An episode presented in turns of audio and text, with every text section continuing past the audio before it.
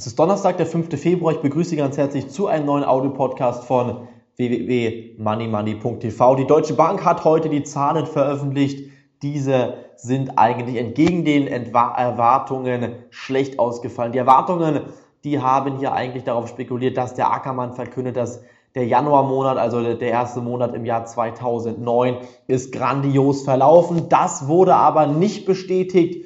Ackermann hat vielmehr gesagt, man wird hier 2009 ein schwieriges Börsenjahr vorhaben, vor sich haben und man ist natürlich deshalb etwas betrübt. Die Deutsche Bank Aktie wurde kräftig verkauft, war schon 9% heute im Minus.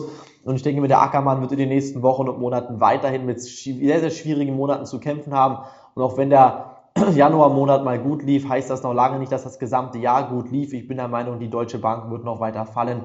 Ob man jetzt hier einsteigen sollte, ist eine sehr, sehr schwierige Frage. Ich persönlich würde hier nicht einsteigen, denn ich denke, dieses ähm, Aufholpotenzial der Aktie ist mit eventuell 10, 15, 20 Prozent sehr stark begrenzt.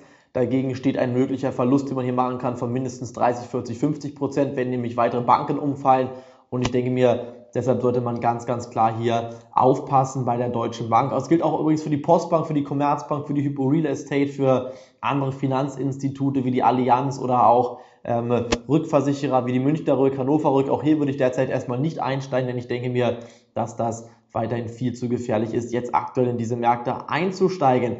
Äh, es gibt auch positive Nachrichten, nämlich von Visa, dem Kreditkartenanbieter. Da hat man im, im, Letz-, im letzten Jahr einen kräftigen Gewinnsprung verzeichnen können. Ich bin aber der Meinung, man muss hier auch ganz klar sagen, die Kreditkartenkrise in den USA, die wird noch kommen die ist noch derzeit überhaupt nicht ausgebrochen. Jeder Amerikaner ist eigentlich verschuldet. Es gibt so gut wie keine Amerikaner, die nicht verschuldet sind, außer ein paar Ausnahmen natürlich. Aber ich denke mir, man sagt, gut, jeder zweite Amerikaner ist hier hoch verschuldet, vor allen Dingen mit Kreditkarten, dann wird das Ausfallrisiko der Kreditkarten, wir haben es auch bei American Express vor kurzem gesehen, sehr, deutlich höher liegen als das, was hier von Visa jetzt verkündet wurde. Und ich denke mir, in den USA werden wir die Krise noch viel, viel stärker erleben, als wir hier überhaupt erleben zu bekommen. Ich denke mir, Deshalb sollte man auch dringend nach Amerika blicken. In Amerika sind die vorbörslichen Daten hier zum Handelsauftakt schon wieder sehr, sehr schlecht. Den Dow Jones wird Minus erwartet. Der DAX kann seine 4500 Punkte ebenfalls nicht halten, rutscht auf 4410 Punkte. Und ich bin der Meinung, wenn man jetzt aktuell zu gierig wird und jetzt schon wieder denkt,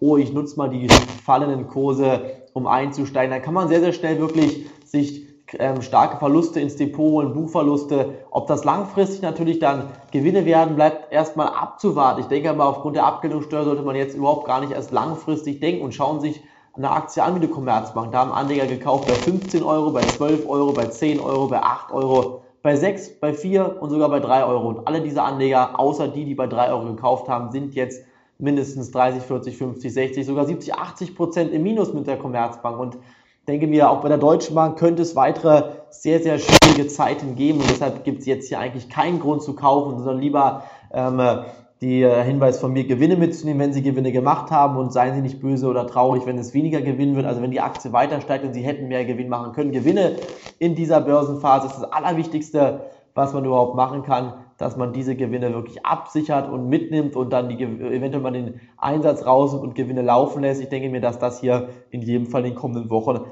ihre ähm, Depotstrategie dominieren sollte. Verlustebegrenzung wird ebenfalls ganz, ganz wichtig dazu.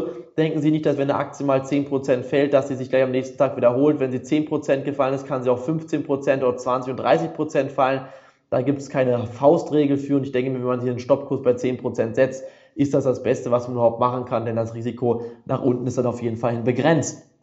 Ähm, heute kamen auch Arbeitsmarktdaten aus den USA. Da haben wir sehr, sehr schlecht, ein sehr, sehr schlechtes Bild wieder mal in den USA erfahren. Die Arbeitslosen ähm, Erstanträge im Januar sind kräftig angestiegen auf über 638.000 ähm, Neuanträge allein in dieser Woche. Und ich denke mir, das sind natürlich katastrophale Daten. Und ich denke auch selbst, dass diese Daten geschönt sind und hier in den nächsten Wochen weiter schlechte Nachrichten kommen könnten und deshalb sollte man hier sehr, sehr vorsichtig sein. Bei Money Money werden wir schon bald die nächste Aktie aufnehmen oder die nächsten Optionsscheine. Da müssen wir mal schauen, was genau jetzt hier kommt. Ich bin aber auch der Meinung, man sollte jetzt erstmal nicht gierig werden. Wir haben ja 50 Prozent in diesem Jahr schon erzielen können durch Optionsscheine und durch einzelne Aktien. Ich denke aber jetzt aktuell dann in diesem Markt ist es ganz, ganz wichtig, dass man erst einmal abwartet und auf klare Signale wartet. Der beste Trader oder erfolgreiche Trader sozusagen, die beobachten den Markt die meiste Zeit und schlagen dann im richtigen Moment zu und nehmen dann Gewinne sehr schnell mit. Ich denke mir, dass wir das auch hier momentan machen sollten und ich denke,